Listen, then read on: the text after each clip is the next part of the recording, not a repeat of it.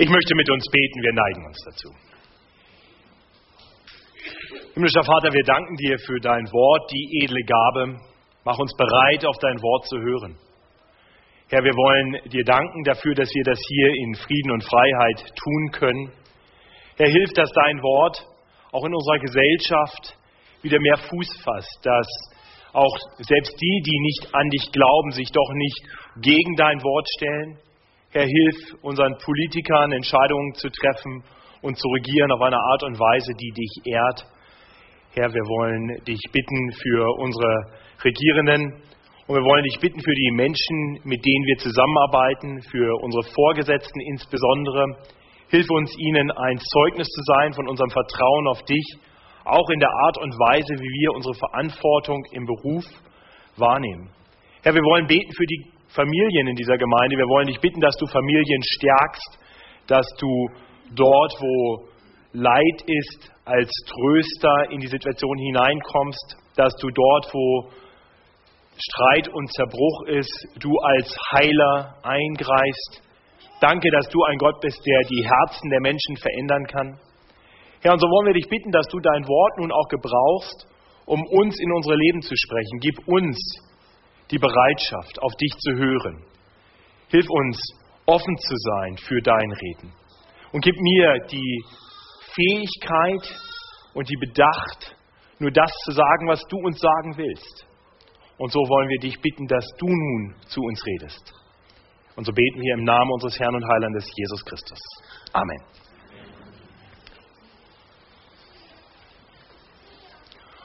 Nur weil ich die Kinder gerade höre. Ich freue mich immer, wenn wir Kinder hier haben und ich denke, das tut uns als Gemeinde auch gut, sie mal zu sehen. Die sind ja alle irgendwo unten versteckt.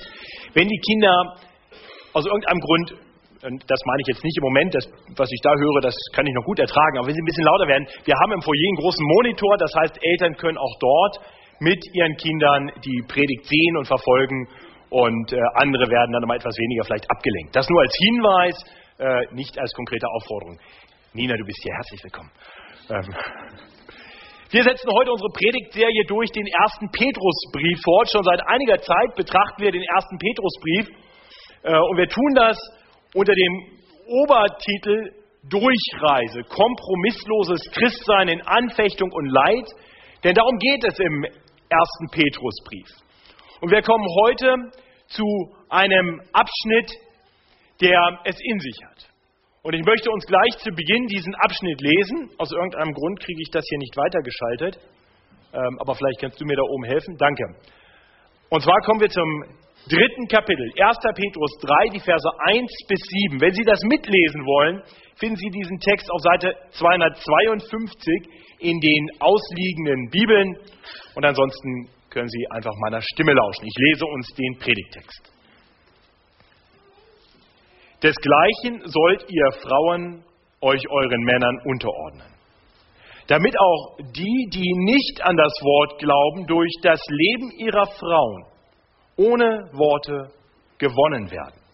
Wenn sie sehen, wie ihr in Reinheit und Gottesfurcht lebt. Euer Schmuck soll nicht äußerlich sein wie Haarflechten, goldene Ketten oder prächtige Kleider, sondern der verborgene Mensch des Herzens im unvergänglichen Schmuck des sanften und stillen Geistes.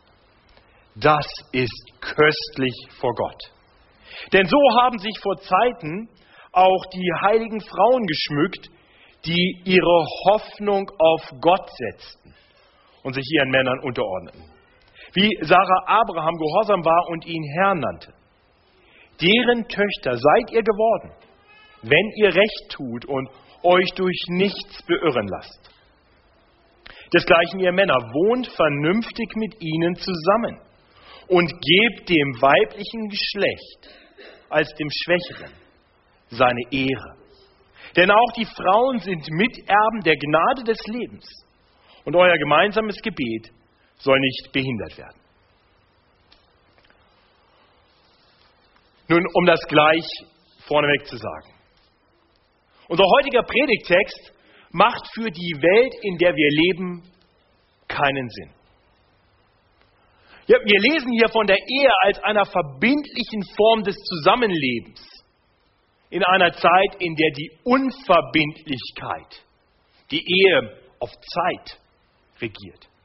Wir lesen hier von der Ehe zwischen einem Ehemann und einer Ehefrau ohne sonstige Alternativen in der Zeit, wo die Homo-Ehe als gleichberechtigt anerkannt werden sollte. Nur kurzer Hinweis dazu. Es gibt unten eine Petition, wenn ich das richtig weiß, die Robin Möbius ausgelegt hat. Wenn Sie sich da politisch äußern möchten, auch zu dem Thema, wird der Robin Ihnen dann nachher unten im Foyer sicherlich zur Seite stehen. Der Text macht auch deshalb keinen Sinn, weil wir als Männer und Frauen unterschiedlich angesprochen werden. Während uns doch die Gesellschaft heute sagt, dass wir in einer Zeit des Gender, der Gender-Ideologie leben, das heißt Mann sein und Frau sein, das sind eigentlich nur Extrempositionen in einem breiten ähm, Spektrum von Dingen und man kann beides sein, man kann gar nichts sein, man kann ein bisschen von beidem sein. Ja, und dann ein unterschiedliches Ansprechen von Mann und Frau in dem Sinne, dass hier auch noch Unterordnung geschehen soll. Das ist ein Affront für unsere Zeit. Aber diese Worte sind auch nicht für diese Welt. Diese Worte sind für die auserwählten Fremdlinge, für die, die als Pilger in dieser Welt nur auf der Durchreise sind. Genau so beschreibt Petrus Christen. Er schreibt im ersten Kapitel davon, dass Christen von Gott in besonderer Weise herausgerufen worden sind, wiedergeboren wurden zu einem neuen Leben, einem Leben, das eben nicht mehr in diese Welt gehört, auch wenn es noch hier in dieser Welt gelebt wird, sondern zu Gott gehört. Und so sollen wir in dieser Welt anders leben. Wir sollen uns dieser Welt nicht anpassen, sondern dieser Welt Zeugnis geben von unserem Herrn. Wir sollen auf das vertrauen, was Gott für uns getan hat, in seiner großen Liebe und Barmherzigkeit, indem er uns neues Leben geschenkt hat, ein besseres Leben geschenkt hat, unter der Herrschaft und durch das Erlösungswerk Jesu Christi. So sollen wir in dieser Welt leben. Im Wissen darum, dass Gott für uns ein großes Ziel bereitet hat, ein himmlisches Erbe, auf das es sich lohnt zu warten und zuzuleben. Und Gott sagt uns weiterhin zu, auch in Kapitel 1, dass er uns dabei zur Seite steht, dass er bei uns ist und für uns ist, uns durchträgt bis ans Ziel. Er wird uns sicher ans Ziel bringen. Und das sind großartige Zusagen, die wir im 1. Petrus Kapitel 1 lesen. Und dann auch noch zu Beginn von Kapitel 2. Und dann in Kapitel 2 ab Vers 11 beginnt wirklich ein zweiter Abschnitt und der gründet auf dem, was zuvor kommt. Und das ist wichtig, dass wir das verstehen. Es geht erst einmal darum, was Gott für Christen getan hat und dass er ihnen beisteht und dass er ein großes Ziel für sie hat. Und dann sagt uns Petrus so, und weil das so ist, weil wir auserwählte, privilegierte, reich privilegierte Pilger sind durch diese Welt hindurch, Fremdlinge in dieser Welt, sollen wir nun dieser Welt Zeugnis geben von unserem großartigen Herrn, damit noch viele diesen Herrn erkennen und an ihn glauben und sich mit uns auf den Weg machen. So lesen wir wirklich die große Überschrift zu dem längeren Abschnitt im ersten Petrusbrief, zu dem auch der heutige Abschnitt gehört, schon in Kapitel 2 ab Vers 11. Dort schreibt Petrus, liebe Brüder, und das ist nicht geschlechtsspezifisch gemeint, das bezieht sich auf alle Gläubigen, liebe Brüder, ich ermahne euch als Fremdlinge und Pilger, enthaltet euch von fleischlichen Begierden, die gegen die Seele streiten und führt ein rechtschaffenes Leben unter den Heiden, damit die, die euch verleugnen als Übeltäter, eure guten Werke sehen und Gott preisen am Tag der Heimsuchung. Ja, das ist die Kernbotschaft. Wir sollen als Christen in der Welt ein so attraktives Leben führen, ein so gutes Leben führen, dass die Menschen in dieser Welt, selbst wenn sie über uns lästern wollen, wenn sie uns verleugnen wollen, letztendlich nur sagen können, okay, die sind anders und die leben ein vorbildliches Leben. In der Hoffnung, dass die Menschen neugierig werden und so eben auch durch unser Leben, durch unser rechtschaffenes Leben und unsere guten Werke Gott erkennen, sodass sie ihn preisen an dem Tag, wenn Gott wiederkommen wird, um zu richten die Lebenden und die Toten.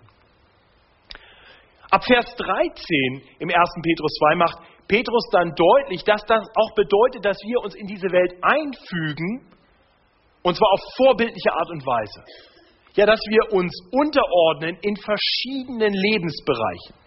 Ja, das ist die übergeordnete These. Seid untertan aller menschlicher Ordnung um des Herrn willen. Äh, wörtlich übersetzt würde es eigentlich heißen, seid untertan ähm, allen Geschöpfen, menschlichen Geschöpfen um des Herrn willen. Und wir haben bedacht vor zwei Wochen, dass dann im Anschluss an diese Aussage erst einmal der Aufruf kommt, sich den Regierungen unterzuordnen, gute Bürger zu sein. Und dann haben wir letzte Woche bedacht, dass es auch bedeutet, dass wir uns in unserem Arbeitsumfeld unseren Herren unterordnen. Dort ist von Sklaven die Rede, es geht um Hausknechte, es geht also um Bedienstete in Häusern, die dort auch sich vorbildlich treu einbringen, selbst wenn die Herren, wenn die Vorgesetzten böse sind unfreundlich sind. Und heute kommen wir nun zu einem dritten Lebensbereich, den Petrus hier konkret erwähnt, nämlich dem Bereich der Ehe. Und dort konkret die Aufforderung an die Frau, sich ihrem Mann um des Herrn willen unterzuordnen. Und dann im Anschluss finden wir in Vers 7 unseres Predigtexts auch noch eine Aufforderung an Ehemänner. Wir wollen uns diese beiden Abschnitte separat anschauen. Ich möchte aber die Männer ermutigen, auch bei dem Abschnitt an die Frauen zuzuhören, damit sie genau wissen, wozu ihre Frauen aufgerufen sind und vor allem, wozu sie nicht aufgerufen sind.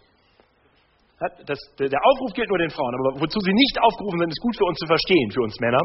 Und da werde ich einiges zu sagen. Ist auch gut für die Männer, die darüber nachdenken, vielleicht mal eine Frau zu ihrer Ehefrau zu machen, zu verstehen, was vielleicht gute Qualitäten sind, auf die man achten sollte. Und ich möchte die Frauen ermutigen, auch bei dem Aufruf an die Männer zuzuhören, weil auch das helfen kann zu erkennen, was einen guten Ehemann ausmacht, einen guten potenziellen Ehemann ausmacht. Und ich denke, wir lernen in beiden Dingen einige grundsätzliche Aspekte davon, was es heißt, im biblischen Sinne Mann und Frau zu sein. Und das sollte uns alle interessieren. Kommen wir also zuerst zu den Ehefrauen. Und ich möchte die Verse nicht Vers für Vers durchgehen, sondern jeweils drei Fragen stellen im Hinblick auf die Ehefrauen und die Ehemänner, nämlich was, wie und warum. Ja, was, wie und warum. Was ist konkret der Auftrag? Wie soll das gelebt werden? Und warum soll es gelebt werden? Ich hoffe, das ist nachvollziehbar. Das heißt, wir kommen zuerst mal zu der Frage, was konkret ist der Aufruf an die Frauen? Nun, anknüpfend an die vorherigen Aufrufe zur Unterordnung in anderen Lebensbereichen heißt es dann zu Beginn von Vers 1, Desgleichen sollt ihr Frauen euch euren Männern unterordnen. Und mir ist klar, diese Worte lösen sicherlich bei vielen Unbehagen aus. Und ich denke, dass das zumindest auch damit zu tun haben kann, dass im Namen biblischer Unterordnung oftmals Dinge getan wurden und von Frauen erwartet wurden, die weit über das hinausgehen, was hier gemeint ist. Ja, die vielleicht sogar im Widerspruch stehen zu dem, was hier tatsächlich angemahnt wird. Und deswegen möchte ich zu Beginn einige Dinge ganz deutlich nennen, die hier eindeutig nicht gemeint sind. Okay? Also, zuerst einmal sechs Aspekte, die nicht gemeint sind mit dem Wort Unterordnung, wenn es sich an Frauen, an Ehefrauen richtet. Erstens, diese Aufforderung ist keine Aufforderung zur Unterordnung aller Frauen unter alle Männer. Das lehrt die Bibel nicht. Die Bibel lehrt allein, dass sich Ehefrauen ihren Ehemännern unterordnen sollen, keinen anderen Männern. Also erstens keine allgemeine Unterordnung aller Frauen unter alle Männer. Zweitens, diese Aufforderung richtet sich nicht an die Ehemänner, sich ihre Frauen unterzuordnen. Okay? Liebe Männer, diese Aufforderung gilt dir nicht. Du kannst hoffen, dass Gott mit seiner Aufforderung an deine Ehefrau deine Frau so bewegt, ein Leben zu führen, das Gott gefällt und das ist dann hoffentlich auch gut für dich. Aber das ist letztendlich eine Sache zwischen deiner Frau und Gott. Unsere sündige Natur führt dazu, dass wir gerne die Aufforderungen, vor allem die schwierigen Aufforderungen, die wir an andere richten, oft sorgfältiger betrachten als die Aufforderungen, die sich an uns selber richten. Liebe Ehemänner, die Aufforderung an euch kommt noch. Es ist drittens keine Unterordnung um des Mannes willen. Weil der Mann so toll ist, ordne dich ihm unter. Nein, das steht hier nicht. Um des Herrn willen, haben wir schon gesehen in Kapitel 2, Vers 13. Um Gottes willen sollen wir uns den Männern, sollen sich die Ehefrauen ihren Ehemännern unterordnen. Und das heißt dann eben auch, dass wenn der Wille des Mannes im Widerspruch steht zum Willen Gottes, dann sollen wir uns immer noch Gott unterordnen und dann nicht mehr dem Ehemann. Das haben wir in den letzten beiden Predigten zur Unterordnung bewusst nicht gesagt, weil Petrus diese Einschränkung nicht gibt. Und ich bin an der Tür immer gefragt worden, jeder wollte Einschränkung wissen. Warum muss ich mich vielleicht nicht meinem Chef unterordnen? Warum darf ich vielleicht doch nicht meine Steuern zahlen? Nein, Petrus sagt, ordne dich der Regierung unter, ordne dich deinem Herrn unter. Und er sagt auch das hier ohne Einschränkung. Aber natürlich heißt es um des Herrn willen. Und es ist nicht Gottes Wille, dass wir gegen ihn rebellieren, dass wir gegen seinen klar offenbarten Willen in der Bibel rebellieren, um des Mannes willen. Nein, wir ordnen uns des Mann, dem Mann unter Ehefrauen, ordnen sich ihrem Mann unter, um des Herrn willen. Viertens, Unterordnung bedeutet nicht, dass Frauen nicht eigenständig denken und eigene Entscheidungen treffen. Okay? Sie hängen nicht quasi am Sakkozipfel ihres Mannes und müssen alles so machen und denken und entscheiden, wie ihr Mann das will. Wir lesen hier ganz konkret einen Abschnitt, der sich an Frauen richtet, die wahrscheinlich zusammen mit ihrem Mann das Evangelium gehört haben. Das war wahrscheinlich die Situation, Männer und Frauen zusammen. Frauen sind typischerweise nicht alleine in die Synagoge gegangen oder irgendwo auf dem Marktplatz, um eine Verkündigung zu hören. Wahrscheinlich haben sie gemeinsam eine Verkündigung des Evangeliums gehört. Und die Männer, manche zumindest, haben diesem Wort keinen Glauben geschenkt, wie wir im Fortgang vom Vers 1 lesen. Während die Frauen, die hier angesprochen wurden, offensichtlich geglaubt haben. Das heißt, die Frauen haben eine, eine eigenständige Entscheidung getroffen, die noch dazu viel besser war als die der Männer und haben entsprechend gelebt. Also Frauen werden hier nicht aufgerufen, das Gehören abzuschalten, sondern im Gegenteil. Und das bedeutet dann auch weiterhin, dass die Frauen, weil sie sich eben ihren Männern nicht um der Männer willen unterordnen und weil sie auf Gott vertrauen, nicht sich furchtsam den Männern unterordnen.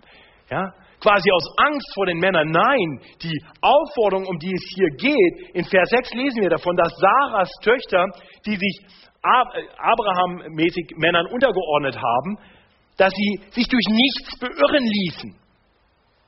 Ja, das heißt, die Ehefrauen ordnen sich ihren Männern unter im Wissen um Gott, der über allem steht. Und weil sie sich bei ihm geborgen wissen, fürchten sie die Männer nicht.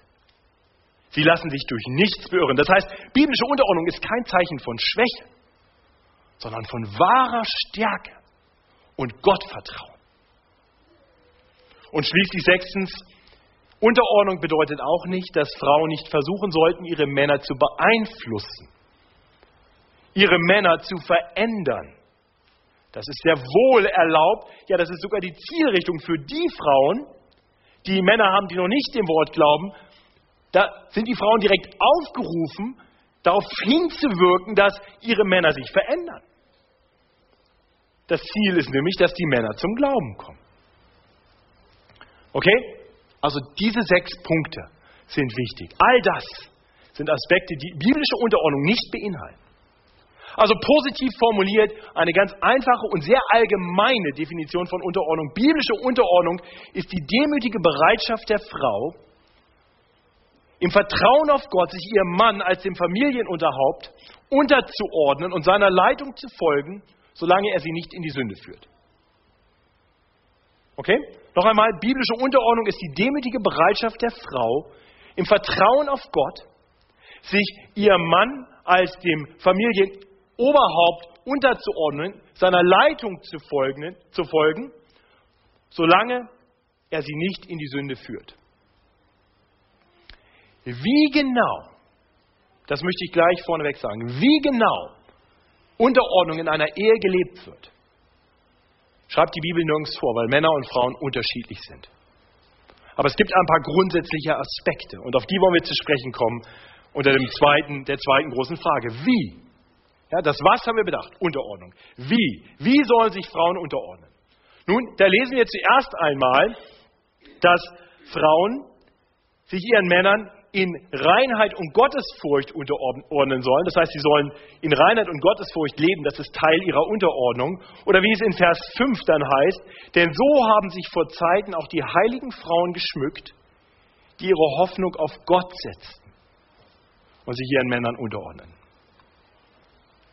Das ist die Basis für die Bereitschaft zur Unterordnung. Das Wissen um Gott das Vertrauen auf den vollkommen guten, liebenden Gott. Nur wenn ich mich bei ihm sicher geborgen weiß, nur wenn ich weiß, dass er der Allmächtige ist, der auch den Ehemann im Griff hat, werde ich überhaupt jemals bereit sein, als Ehefrau, mich einem sündigen Ehemann unterzuordnen. Und es gibt keine anderen.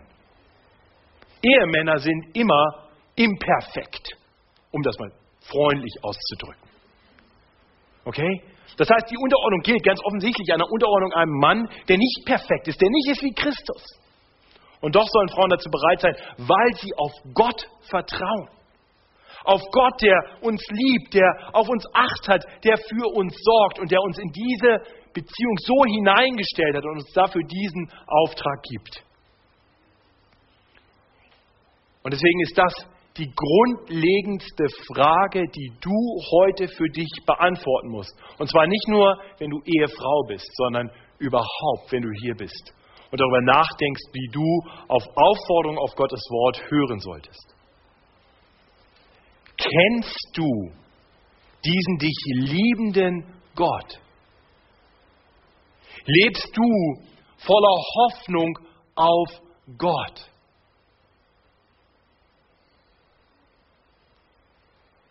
Die Bibel sagt uns, dass der eine wahre Gott die Welt, alle Menschen so sehr geliebt hat, dass er seinen einen geliebten Sohn in diese Welt gesandt hat, damit er Menschen rettet, damit er ihnen Gutes tut, damit er sie befreit von der Sklaverei unter der Sünde, unter der wir alle leben. Das heißt, sie befreit von allem Bösen, von allem Kaputten.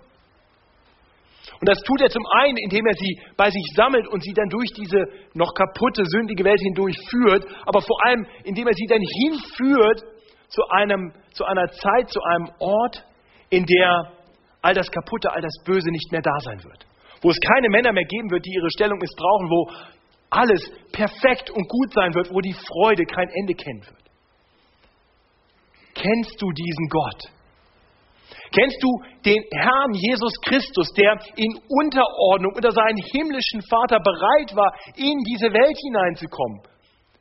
Er war ewig da und er wurde Mensch mit all den Limitationen, die das mit sich brachte. Er wurde Mensch und lebte in dieser Welt. Er wurde in dieser Welt abgelehnt, verspottet. Ja, in Unterordnung unter seinem Vater war er bereit, bis ans Kreuz zu gehen und sich töten zu lassen. Nicht, weil sein Vater Freude darin hat, seinem Sohn weh zu tun. Nein, weil es nötig war, bei dem vollkommen gerechten Gott, dass die Sünde, das Böse in dieser Welt bestraft wird. Das ist unsere Hoffnung, dass Gott das Böse nicht einfach übersieht, sondern dass er gerecht richten möge. Und genau das hätte er getan. Und so hat Jesus die Schuld aller, die zu ihm kommen, die sich ihm anvertrauen als ihrem Retter und Herrn, hat diese Schuld auf sich genommen, ist dafür gestorben. Deswegen das Kreuz. Bist du bereit, dein Leben diesem Herrn anzuvertrauen, der dich so sehr liebt, dass er nichts gescheut hat, selbstlos, aufopferungsvoll sich dahingegeben hat aus Liebe zu den Menschen? Bist du bereit, ihm nachzufolgen? Oh, ich bete, dass ein jeder heute hier sagen kann, ja, diesem Herrn möchte ich folgen.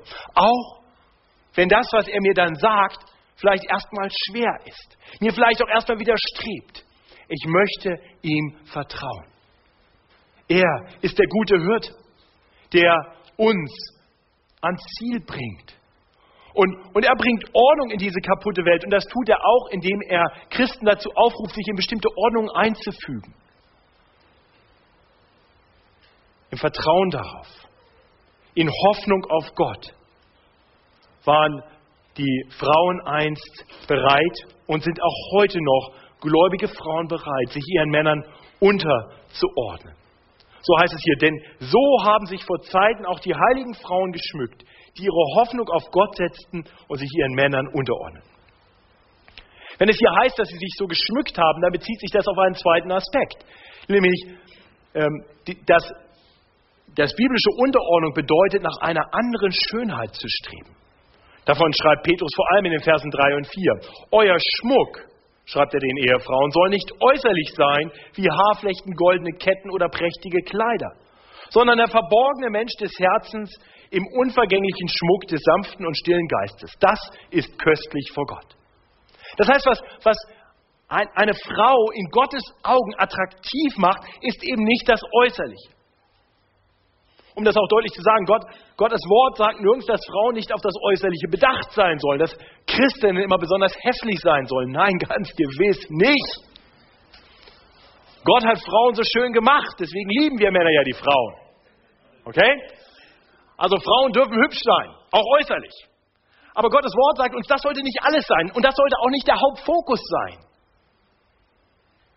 Euer, euer Fokus, wenn, wir, wenn ihr an Schönheit denkt, dann denkt doch nicht bitte nur an Frisur und Schmuck und Kleidung, sondern vor allem auf, an die Dinge, die die wahre Schönheit ausmachen, an die inneren Werte.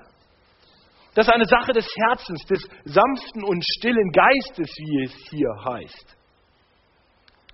Liebe christliche Frauen, darin sollt ihr dieser Welt ein Zeugnis sein, euch von dieser Welt unterscheiden, dass ihr als die auserwählten Fremdlinge, als die Pilger in dieser Welt nach einer unvergänglichen Schönheit strebt. Und die zeigt sich darin, dass ihr eurem Herrn Jesus immer ähnlicher werdet. Jesus sollte euer Schönheitsideal sein. Ein Mann? Ja, aber wir wissen ja nicht, wie er ausgesehen hat, denn darum geht es ja nicht. Aber sein Charakter, der sollte Mann und Frau prägen. Und hier wird konkret die Ehefrau angesprochen. Und ihr wird gesagt, dass sie immer mehr nach dieser wahren Schönheit streben sollte, nach einem vollkommen sanftmütigen Geist, so wie Jesus gesagt hat, dass er sanftmütig ist. In Matthäus 11, Vers 29 steht es, glaube ich.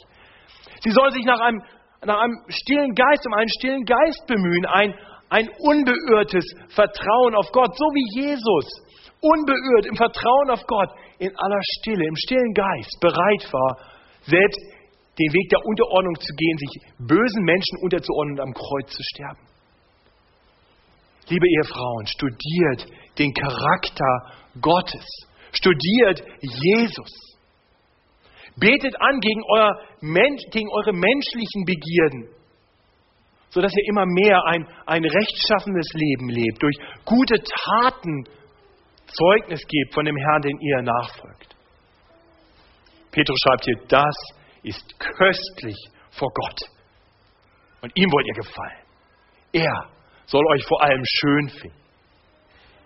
Dieser Hinweis gilt natürlich nicht nur den Ehefrauen. Das ist ein allgemeines biblisches Prinzip für das, was eine, eine, eine hübsche, eine attraktive Christin ausmachen sollte. Das heißt, liebe Christin, verheiratet oder nicht, lass dir nicht von dieser Welt irgendwelche Schönheitsideale aufdrücken. Hör auf Gott und lass dich von seinem Geist verändern und streb nach einer dauerhaften Schönheit, die dauerhafter ist und tiefer geht als das Make-up. Und liebe Christen, liebe Single-Männer vor allem, bedenkt das, wenn ihr euch auf Brautschau begebt. Spricht nichts gegen eine hübsche junge Frau. Aber seid bedacht darauf, was vor allem zählt, was vor allem von Bedeutung ist und was vor allem auch im Alter noch bleibt. Lasst euch nicht allein von Äußerlichkeiten blenden, sondern schaut ins Herz. Gott hat gefallen an Frauen, die eine innere Schönheit haben und sich im Vertrauen auf den Herrn ihren Ehemännern unterordnen. Das ist hochgradig attraktiv und ein leuchtendes Zeugnis in dieser Welt. Und das bringt uns dann auch zum dritten Punkt, nämlich zu der Frage nach dem Warum. Warum sollen Frauen das tun? Weil es ein Zeugnis ist. Äh, konkret spricht Petrus hier eine, er spricht alle Frauen an, desgleichen sollt ihr Frauen euch euren Männern unterordnen und dann spricht, spricht er eine besondere Gruppe an. Ja? Äh, eine Einschränkung hier oder eine, eine spezifische Ansprache, damit auch die, das gilt nicht nur denen, aber auch die, die nicht an das Wort glauben, durch das Leben ihrer Frauen ohne Worte gewinnen, gewonnen werden. Also nochmal, die, wahrscheinlich waren Frauen und Männer gemeinsam unter das Wort Gottes gekommen, hatten es irgendwo gehört und die Frauen waren zum Glauben gekommen, die Männer nicht. Und die Versuchung der Frau ist, wenn der Mann was nicht kapiert, ist ihm zu erklären. Einmal und noch einmal und immer weiter. Und Männer, das gebe ich zu, sind oft begriffsstutzig. Das heißt, sie brauchen viele Erklärungen. Aber Gottes Wort sagt euch hier, Männer haben typischerweise so ein dickes Fell, und die sind so arrogant und stolz, dass sie sich von ihren Frauen nichts sagen lassen. Ja, meine liebe Ehefrau, wenn du Jesus brauchst und der dir gut tut, na gut, eine gewisse Naivität sei dir gestattet. Ich brauche das nicht, ich bin ein Mann. So, und da funktionieren Worte nicht mehr. Und deswegen sagt Petrus, schau, Klar, die Männer müssen das Evangelium hören, sonst werden sie nicht zum Glauben kommen. Aber das haben sie offensichtlich schon gehört. Das Problem ist jetzt, dass Frauen das nutzen sollen, was sie, was sie tun können. Sie können nämlich den Männern vorleben, was wirkliches Vertrauen auf Gott bedeutet. Und wenn ich gegen alle gesellschaftliche Konventionen, wenn ich gegen alles, was mein sündige Natur eigentlich will, handle, das heißt, wenn ich bereit bin, mich unterzuordnen, und das liegt keinem im Blut, ich erwarte nicht, dass irgendeine Frau sagt, ja, das war immer schon mein Anliegen, ich wollte mich unterordnen. Nee, nee. Geht Männern natürlich genauso. Unterordnung ist etwas, was wir von Natur aus nicht tun wollen. Und wenn eine Frau das tut, und wenn sie sagt, ich will für Jesus attraktiv sein, ich strebe nach einem Charakter, nach einem Wesen, das, das mein Gottvertrauen ausdruckt. Ich bin unbeirrt, fest im Glauben. Und gerade deshalb bin ich bereit, mich meinem sündigen Ehemann unterzuordnen. Das ist ein Zeugnis. Das spricht lauter und deutlicher als alle Worte.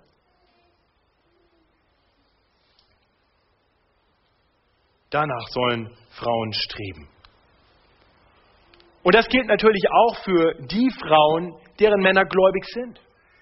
Das heißt nicht, oh ja, wenn mein Mann gläubig ist, muss ich mich nicht mehr unterordnen. Das haben wir jetzt geschafft, jetzt ist gut. Nein, die Aufforderung gilt allen Frauen. Und das Zeugnis gilt ja auch nicht nur den eigenen Ehemännern, es soll ja ein gesellschaftliches Zeugnis sein. Das war ja doch die, die Grundthese in Kapitel 2, 10 bis 11, dass die, dass die Unterordnung grundsätzlich, die Bereitschaft, ein rechtschaffenes Leben zu führen, ein gutes Leben zu führen, dieser Welt ein Zeugnis sein soll. Und da möchte ich uns ermutigen, lasst uns das annehmen, was Gott sagt und dieser Welt etwas vorleben, was sie verwundern wird. Und liebe Frauen, vor allem liebe Ehefrauen, mir ist klar, dass ihr vielleicht Spott ernten werdet, wenn ihr euch Männern unterordnet, euren Ehemännern unterordnet. Wenn eure ungläubigen Freundinnen und Nachbarn und Kollegen seht, dass ihr das tut, was doch keine vernünftige Person jemals tun würde. Aber seid darauf bedacht, dass Gottes Wort euch sagt, das ist zeugnishaft. Das wird Fragen aufwerfen. Und wenn ihr das unbeirrt im stillen und sanften Geist tut, dann wird das ein helles Licht sein, ein Zeugnis sein für die Menschen in dieser Welt. Liebe Nichtchristen unter uns, gehe mal davon aus, dass bei so vielen Menschen hier manche da sind, die sich vielleicht Christen nennen, aber die, die zumindest sagen müssen, also Jesus Christus ist nicht wirklich der Herr meines Lebens, dem ich nachfolge. Das Wort Gottes ist nicht die alleinige Marschschnur, Richtschnur für mein Leben. Wenn, wenn, du, wenn du ein solcher Mensch bist, ich hoffe zum einen, dass du das Evangelium vorhin klar gehört hast, von der Liebe Gottes, der für dich seinen einen geliebten Sohn aufgeopfert hat, damit du wahres Leben haben kannst, wirkliche Erfüllung und ewige Freude. Aber ich hoffe, dass du nicht nur die Worte gehört hast, sondern dass das Zeugnis der Christen, die dich mitgebracht haben, dich beeindruckt. Dass du in ihrem Leben etwas siehst, das attraktiv ist, das anders ist. Ich bete, dass wir als Gemeinde ein solches Zeugnis ablegen. Und ich weiß darum, dass wir Christen nicht von Natur aus besser sind. Aber ich hoffe, dass wir doch durch unser Leben Zeugnis geben. Möge Gott das schenken. Und dazu gehört, und das bringt uns jetzt zum zweiten Punkt natürlich auch, dass die Männer, die Ehemänner, die christlichen Ehemänner ihre biblische Rolle wahrnehmen. Nochmal, die, das Wahrnehmen der jeweiligen Rollen hat nichts damit zu tun, dass die anderen das tun. Erst muss sich die Frau unterordnen, dann mache ich als Mann auch das oder andersrum. Nur wenn der Mann so ist, ist die Frau bereit, sich unterzuordnen. Nein, nein, der Auftrag gilt jeweils unabhängig voneinander. Also Männer, hört diese Worte, egal wie eure Ehefrauen leben. Ja, hört diese Worte, selbst wenn ihr keine Ehefrauen habt. Es ist übrigens interessant, dass die Männer hier angesprochen werden. Ne, bisher in den Beziehungen, über die Gott gesprochen hat, hat er die Regierenden nicht angesprochen, nur die, die sich den Regierungen unterordnen sollen. Er hat die Herren nicht angesprochen, sondern nur die, die unter den Herren Dienst tun. Aber die christliche Ehe hat eine besondere Bedeutung. Die hat nochmal eine andere Bedeutung auch für das Zeugnis in der Welt. Wir haben das vorhin aus Epheser 5 gehört. Die christliche Ehe soll das Evangelium abbilden, soll etwas zeigen von der Beziehung zwischen Christus und der Gemeinde. Und deswegen ist dieser Aufruf an die Herren hier wichtig, auch wenn er kurz ist. Die Langversion findet ihr im Epheser 5, wir haben sie vorhin gehört. Desgleichen, ihr Männer, wohnt vernünftig mit ihnen zusammen und gebt dem weiblichen Geschlecht als dem Schwächeren seine Ehre denn auch die Frauen sind Miterben der Gnade des Lebens und euer gemeinsames Gebet soll nicht behindert werden. Okay, das klingt ein bisschen seltsam. Was genau meint Petrus, wenn er sagt, Männer, ich meine, das ist schon eine große Herausforderung, gebe ich zu, wohnen vernünftig. Ja, vernünftig ist jetzt nicht zwingend ein Charaktereigenschaft der meisten Männer, aber wohnen vernünftig mit ihnen zusammen. Aber was genau bedeutet das? Nur eigentlich steht hier nach Erkenntnis. Lebt nach Erkenntnis mit euren Frauen zusammen. Und interessanterweise in allen Aufforderungen steht zu Beginn etwas, das zeigt, dass die Primärbeziehung, auf die man bedacht sein soll, in den menschlichen Beziehungen immer die Beziehung zu Gott ist.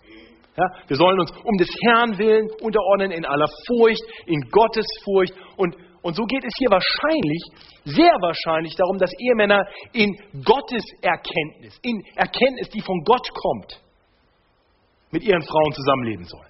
Und die Erkenntnis, die von Gott kommt, heißt, dass Männer und Frauen eine gewisse Unterschiedlichkeit haben und dass Frauen, wie es hier heißt, und das ist dann der erste Aspekt, wie wir das konkret ausüben sollen, das schwächere Geschlecht sind. Okay, schon wieder so ein Affront. Kein Affront.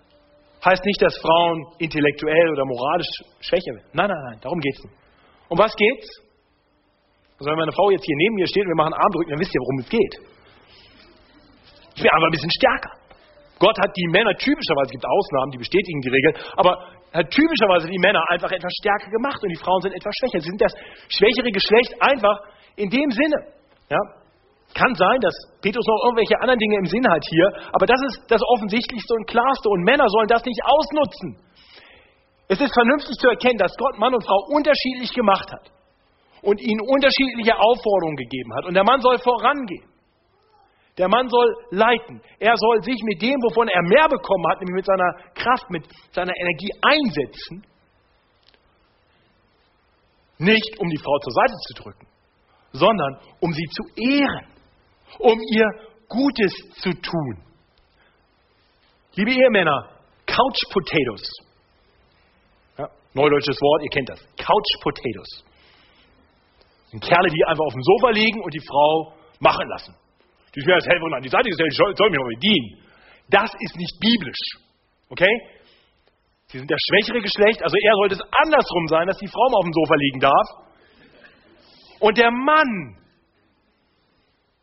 sich einsetzen soll, seine Frau ehren soll, sie respektvoll behandeln soll, anpacken soll. Single-Männer, das gilt auch für euch. Ich kann den Frauen nur empfehlen, ich schaue euch hier mal stellvertretend an, ich kann den Frauen nur empfehlen, ja, euch und alle anderen Single-Männer, nicht danach zu beurteilen, hey, ist das ein cooler Typ, sondern ist das jemand, der anpackt? Ist das jemand, der vorangeht? Ist das jemand, der nach Erkenntnis von Gott strebt und entsprechend handelt? Ist es jemand, der Frauen respektvoll behandelt? Das Verhalten eines Gentleman ist schlicht und ergreifend biblisch. Und liebe Single-Frauen, ich schaue jetzt niemanden genau an, schaut euch die Männer an. Und schaut danach, ist das jemand, der voller biblischer Erkenntnis bereit ist voranzugehen, anzupacken, seiner Verantwortung gerecht zu werden. Das ist der erste Auftrag an die Männer. So sollen sie leben. Das zweite ist, sie sollen ihre biblische Erkenntnis einsetzen im Wissen darum, dass ihre Frauen für Gott genauso wertvoll sind wie sie selbst. Okay, bei aller Unterschiedlichkeit von Mann und Frau. Und bei allen unterschiedlichen Rollen, die uns die Bibel vorgibt, sagt die Bibel eindeutig, dass Männer und Frauen gleichwertig sind. Und das müssen Männer hören, die denken, Unterordnung bin wohl wichtiger. Nein. Die Unterordnung hat schlicht und ergreifend damit zu tun, dass Gott ein Gott der Ordnung ist. Aber sie sind gleichwertig. So heißt es im Fortgang von Vers 7, denn auch die Frauen sind Miterben der Gnade des Lebens. Und euer gemeinsames Gebet soll nicht behindert werden.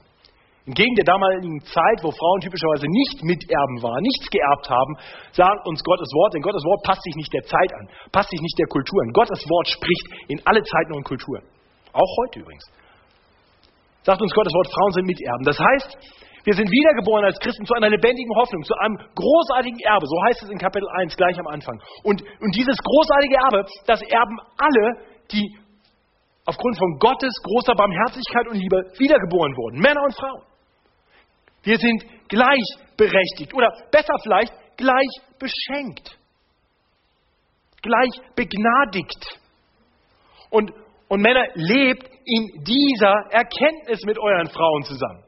Das heißt, ihr habt die Kraft bekommen und den Auftrag bekommen, wenn Frauen sich euch unterordnen sollen, voranzugehen und eure Frauen mitzunehmen und ihnen dabei zu helfen, in aller Ehrerbietung, dass sie dieses Erbe mit euch gemeinsam erreichen, denn es ist für euch beide da. Wir haben das in Epheser 5 gesehen, wie der Mann aufgerufen wird, seine Frau zu lieben wie sich selbst und sie zu waschen im Wasserbad des Wortes. Genau das ist der Auftrag hier. Gute Männer, gute Ehemänner, gute Familienoberhäupter sind Männer nur dann, wenn sie ihren Frauen auf dem Weg zum Erbe vorangehen und sie anspornen, sie mitnehmen auf diesem Weg als gleichwertig, gleich beschenkt. Und warum? Nun, wenn Männer nicht so handeln, wenn Menschen in Rebellion gegen Gottes Wort handeln, das stört die Beziehung zu Gott. Ja, sie sollen das tun, denn wenn sie es nicht tun, würde es das gemeinsame Gebet behindern. Das Wort gemeinsam ist übrigens eine Zufügung von Luther, aus welchem Grund auch immer. Eigentlich steht da nur euer Gebet. Aber Luther war weise genug zu sagen, Ehepartner sollten zusammen beten. Ja? Und und natürlich stört es auch das gemeinsame Gebet, wenn Männer ihre Frau nicht in Ehrerbietung, nicht gut behandeln. Aber es stört auch das Gebet des Mannes alleine. Es kann halt nicht sagen, okay, das gemeinsame funktioniert so gut, bete ich halt alleine. Nein, liebe Ehemänner, pflegt deine Beziehung zu Gott, lebt nach seiner guten Ordnung, lehn dich nicht dagegen auf, diene, ehre deine Frau durch dein Leben und das wird auch deiner Beziehung zu Gott gut tun. Liebe Männer und Frauen, Gott hat uns eine wunderbare Berufung gegeben. Und ich hoffe, wir wissen das. Wir sind berufen zu einem herrlichen Erbe. Gott hat uns so sehr geliebt, dass er uns ein Ziel gegeben hat, auf das wir zuleben. Und er hat uns so sehr geliebt, dass er uns als Männer und Frauen zusammengestellt hat, damit wir einander ergänzen. Das ist Gottes guter Plan. Und wir dürfen dieser Welt etwas davon zeigen, dass wir die christliche Ehe hochhalten und sie so leben, wie Gott es will und zeigen, wir vertrauen darauf, dass Gottes Ordnung besser und tragfähiger ist als das, was uns unsere letztlich völlig orientierungslose Welt sagt. Liebe Geschwister, mir ist klar, wir haben schwere Worte bedacht. Ich wünsche uns allen den Mut. Ich wünsche uns den Mut, uns durch Gottes Wort den Weg weisen zu lassen unsere Hoffnung ganz auf Gott zu setzen. Und genau so dieser Welt Zeugnis zu geben von unserem guten Herrn, auf das noch viele ihn erkennen und gerettet werden. Ich bete zum Schluss. Himmlischer Vater, danke. Danke für dein Wort. Und manches, was wir in deinem Wort lesen, ist schwer zu verstehen. Manches, was wir in deinem Wort lesen, widerstrebt uns. Herr, ich weiß, dass ich in meiner Auslegung dieser Verse immer noch Mensch bin und fehlbar. Herr, ich möchte dich bitten, dass das, was du uns sagen wolltest, unsere Herzen erreicht und dass wir bereit sind, uns von dir etwas sagen zu lassen. Herr, und ich bete da, wo ich dein Wort falsch verstanden haben sollte, es falsch wiedergegeben haben sollte, dass du das nicht dazu führen lässt, dass Menschen sich gegen dein Wort verschließen, sondern bestenfalls vielleicht mit mir ein persönliches Problem haben. Herr, ich bete, dass du uns so ansprichst. Und ich bete, dass du uns weiche, offene Herzen gibst für dein Wort. Und hilf uns insbesondere in den Ehen in dieser Gemeinde als Paare weise miteinander unterwegs zu sein. Auf dass wir für dich ein Zeugnis sein können. Und so beten wir im Namen unseres Herrn, des Bräutigams der Braut, die die Gemeinde ist. Im Namen Jesu. Amen.